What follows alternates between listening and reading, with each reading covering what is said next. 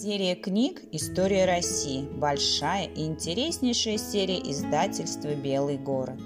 Предназначена для школьников 8-13 лет. Это серия книг для детей, наиболее полно раскрывающая перед юным читателем весь уникальный мир русской истории.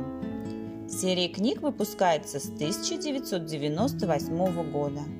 Она представляет уникальное и доступное описание основных событий истории нашей страны, созданное лучшими детскими авторами и художниками.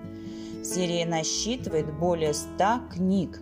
В нее вошли всевозможные произведения, рассказывающие о прекрасных русских городах, Киевской и Московской Руси, о русском быте, великих полководцах и архитекторах, о царях и императорах, Узнать историю страны вам обязательно помогут эти прекрасные книги.